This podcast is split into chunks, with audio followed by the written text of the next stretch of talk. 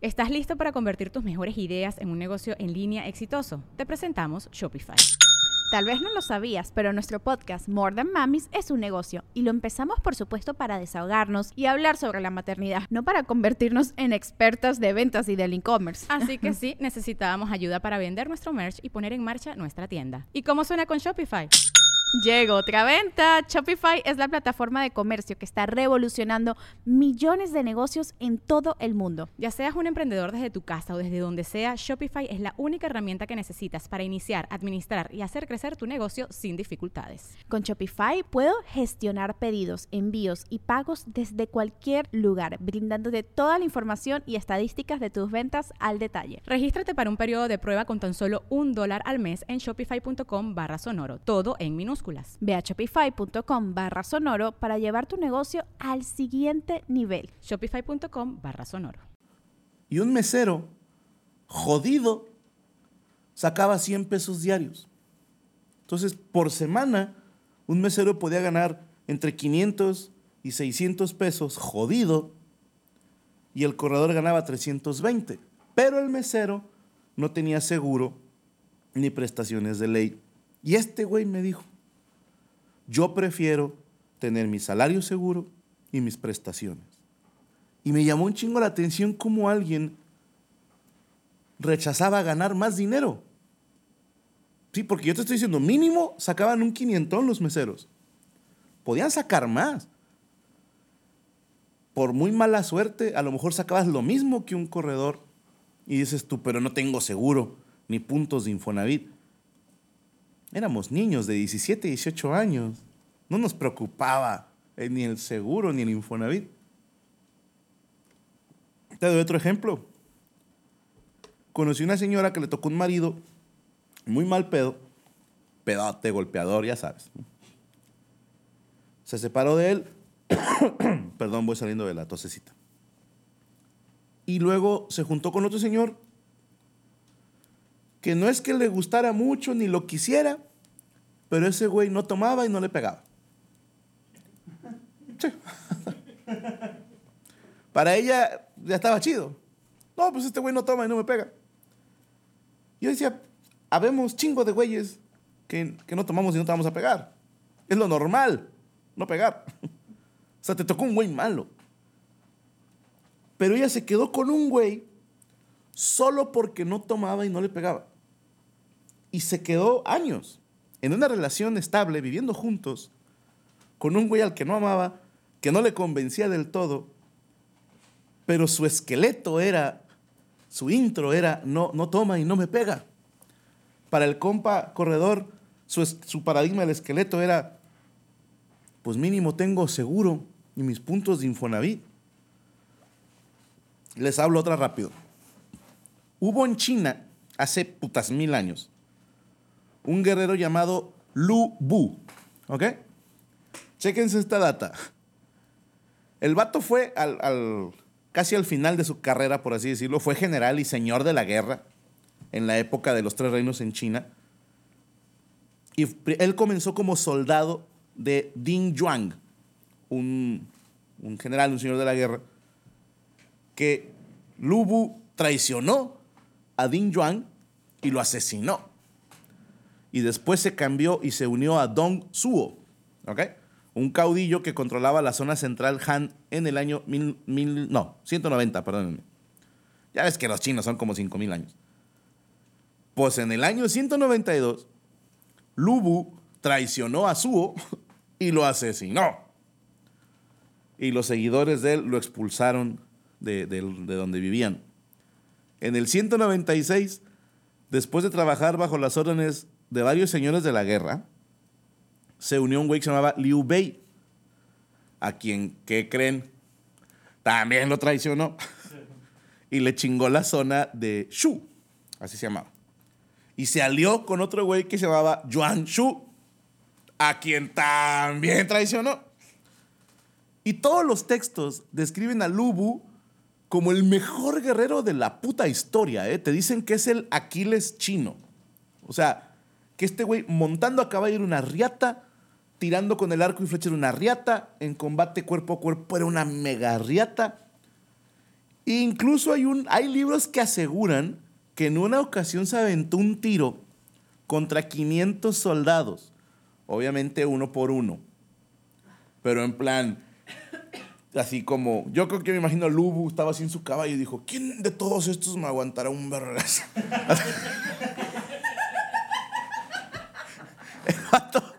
le dijo a esos güeyes, pues qué onda, vamos a rifarnos de uno por ungo y a ver quién de ustedes me aguanta un chingadazo. Y dicen las fuentes que ganó, que peleó contra 500 güeyes.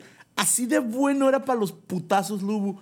Por eso todos los señores de la guerra se hacían con sus servicios. Porque este güey llegaba y les decía, oye, yo soy la riata peleando. Ay, sí, no mames, ponme a tu mejor peleador y le pongo en su madre ahorita. Ni de pedo. Tengo aquí a Chan Quan Chong, que una vez con el pito mató un cocodrilo. Échame a Chan Quan Chong. Y lo madreaba. Y en todos lados, este güey entró porque era buenísimo para los putazos.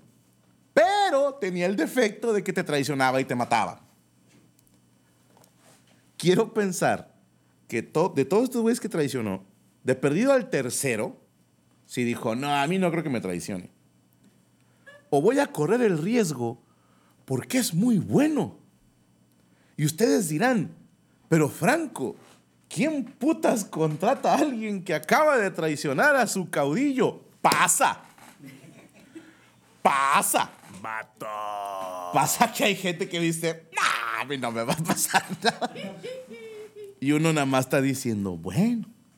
El punto es, mis hermanos, que primero quiero preguntarle al staff. ¿Ya tienen idea cuál es su esqueleto o cuál ha sido su, su paradigma del esqueleto? Ah, tú fuiste al baño. Tú, Derek, ni puta idea. Es que mi preocupación es que su esqueleto sea Frank Hollywood. Imagínense que ustedes digan, yo estoy aguantando que me pegan, que me sodomizan, que me humillan a diario, que me pongan apodos, que se lleven mis cosechas, en el caso de Derek. Piensen ustedes en casa, si has aguantado alguna vez algo que no debías, pero por tu paradigma del esqueleto, dijiste, no sé, piensen mujeres, el tóxico. Pinche vato es problemático y la madre, pero coge bien rico. Y ahí estás. Piensen hombres. Es que esta pinche vieja la hace de pedo por todo y no colabora, pero qué buenas nalgas tiene. Hey, it's Kaylee Cuoco for Priceline. Ready to go to your happy place for a happy price? Well, why didn't you say so? Just download the Priceline app right now and save up to 60% on hotels. So, whether it's Cousin Kevin's Kazoo concert in Kansas City, go Kevin, or Becky's Bachelorette Bash in Bermuda, you never have to miss a trip ever again. So, download the Priceline app today. Your savings are waiting. Go to your happy place for a happy price. Go to your happy price, Priceline. Así pasa en la vida real, mis hermanos. ¿Ya pensaste tu esqueleto? De... ¿Por qué se están burlando de ti? No sé, se acordó de unas nalgas. Se acordó de unas nalgas. Es que si pega. Fíjense, he conocido banda. Olvídate de que ando con ella a pesar de todo esto solo porque está en algona. No. He sabido de güeyes que dicen, es que vive aquí cerquita. Por Dios santo, no uno, tres cabrones. Que, oye, ¿por qué andas con esa? Pues es que vive aquí cerquita. Entonces, está fácil ir por ella y dejarla. Conocí otro que es que vive sola. Entonces, como ella vivía sola, pues siempre cogían. Y él estuvo en una relación con alguien que no amaba, que no iban para ningún lado. Que a ver, si tienes 18 a 22, 24 años, 25, pues sí, dices, qué chingadas, estoy viendo a ver qué pedo. Pero ojo, puede pasar en tu trabajo, en una relación de pareja, en una relación de amistad, en tu familia, cabrón. Yo no estoy diciendo que todo tenga que ser 100% agradable. No. Nada es 100% agradable. No me lo van a creer, pero incluso yo tengo defectos. Yo sé, yo sé. Incluso yo tengo defectos. Tengo el defecto de, de creer que tengo defectos. Tengo, tengo el defecto de... ¿Cómo dicen cuando piden trabajo? Es que soy demasiado perfeccionista.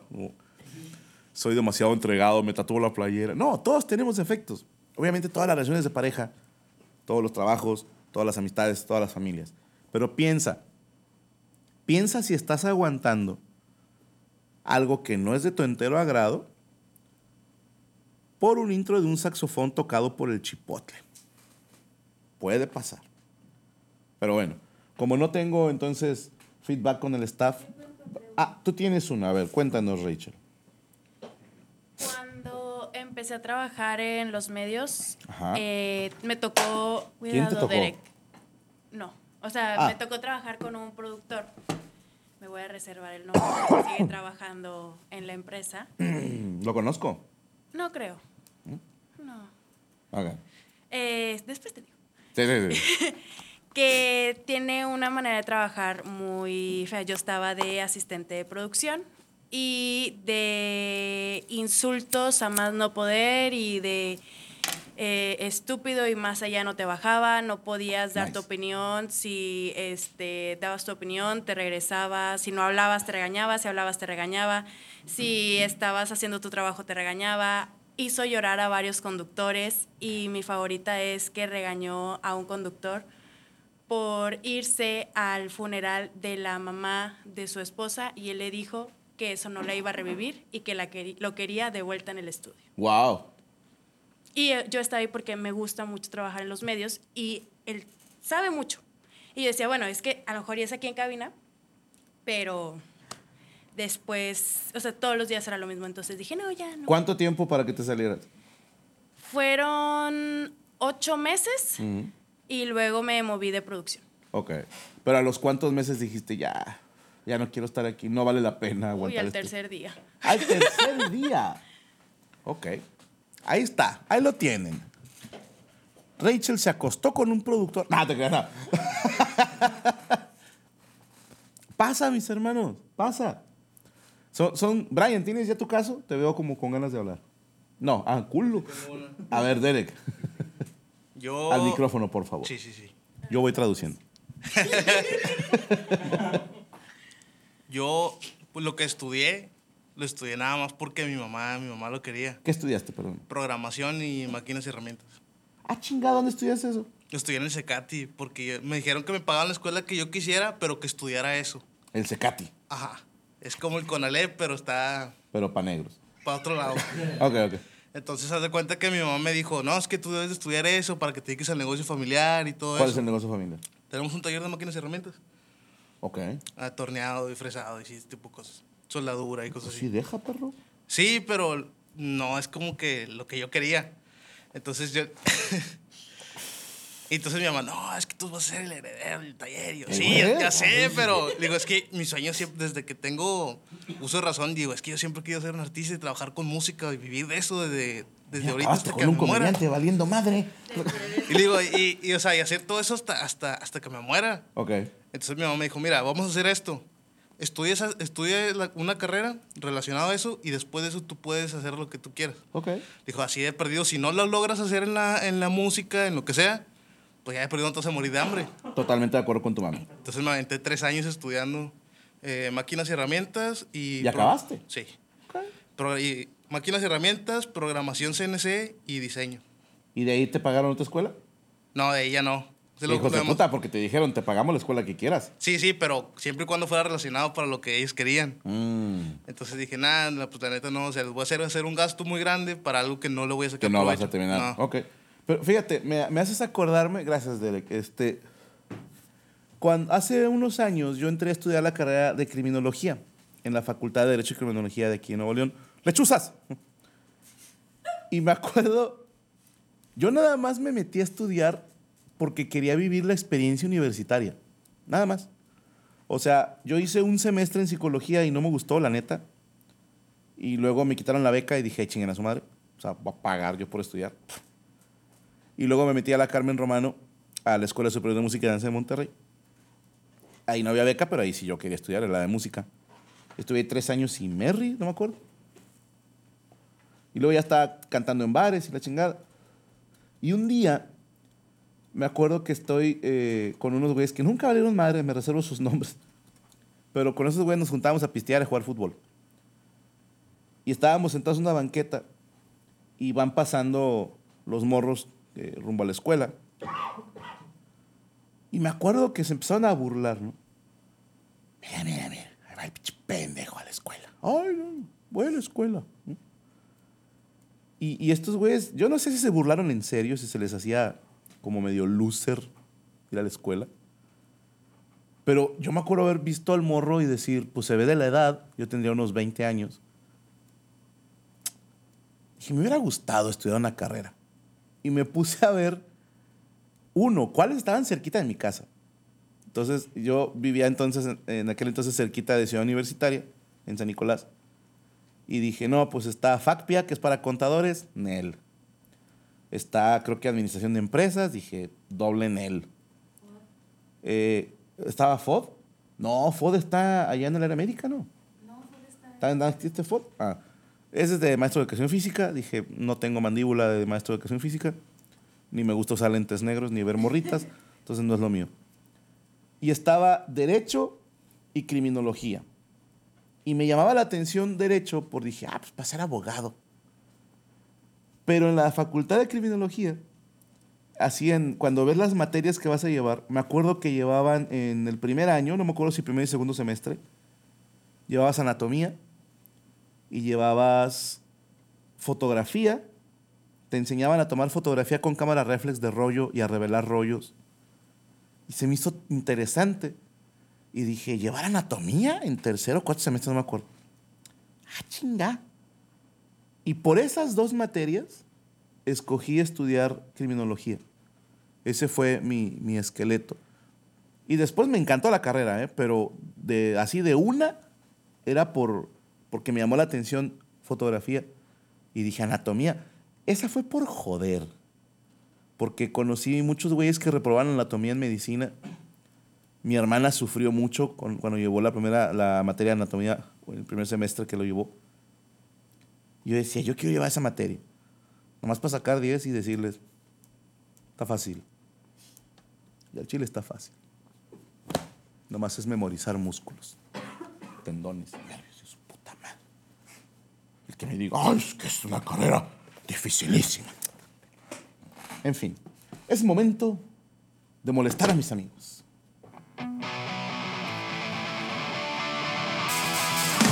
Molestando a mis amigos por llamadas por teléfono. Ahí está, ¿a quién le vamos a marcar hoy? Señor Luis Coria, dígame una letra. B. ¿B de burro? B de burro. Ok. Señor Ryan, dígame una letra. J. J. No me salió nadie. ¿Otra letra? M. M. No me salió nadie. Derek. R. R. Ok. No, este no le puedo marcar. ¿A, ¿A poco? A ver. Dice que es el de Brandon Moreno.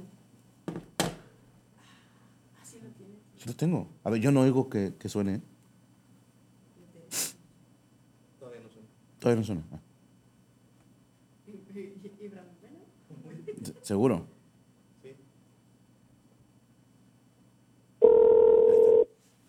A ver si contesto.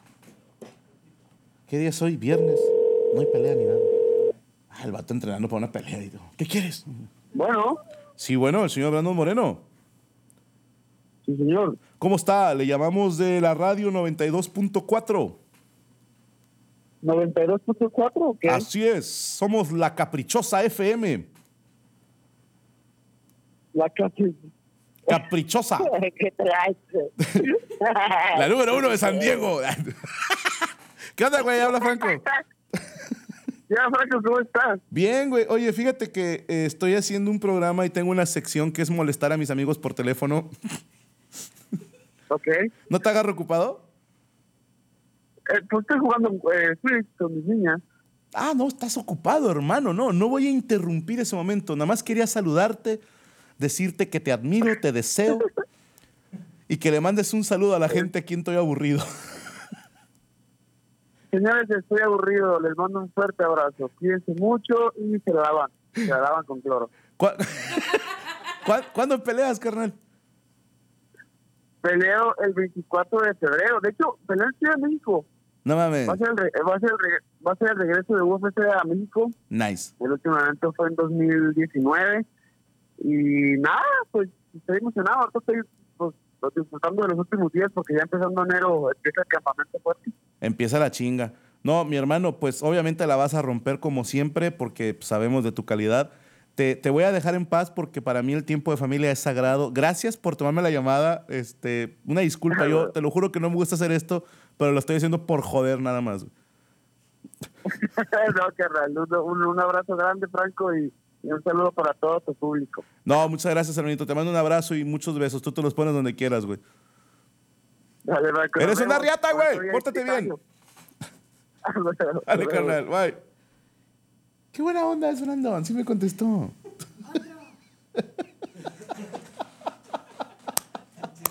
El vato sí. Por fin tengo un momento para pasar con mi familia. Espero que nadie esté chingando la madre. Ay, hermanos, hermanas, helicópteros apaches, identifiquen cuál es su paradigma del esqueleto y chequen. A ver, hay veces que ese paradigma después se puede convertir en algo positivo, pero lo que no quiero, insisto, es que estemos aguantando algo solo porque nos gusta un poquito de ese algo. Hay de dos piñas. O tratas de enamorarte del resto, tratas de hacer que te agrade, tratas de, de hablar con ese resto para que se vuelva algo positivo para ti. O de plano, hermano, no necesitas escuchar toda la rola. Si nada más te gusta el intro, es una gran rola.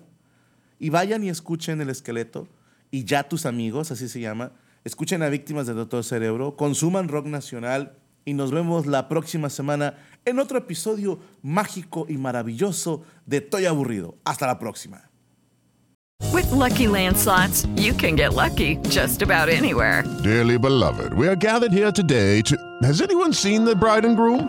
Sorry, sorry, we're here. We were getting lucky in the limo and we lost track of time. No, Lucky Land Casino, with cash prizes that add up quicker than a guest registry. In that case, I pronounce you lucky. Play for free at LuckyLandSlots.com. Daily bonuses are waiting. No purchase necessary. Void where prohibited by law. 18 plus. Terms and conditions apply. See website for details.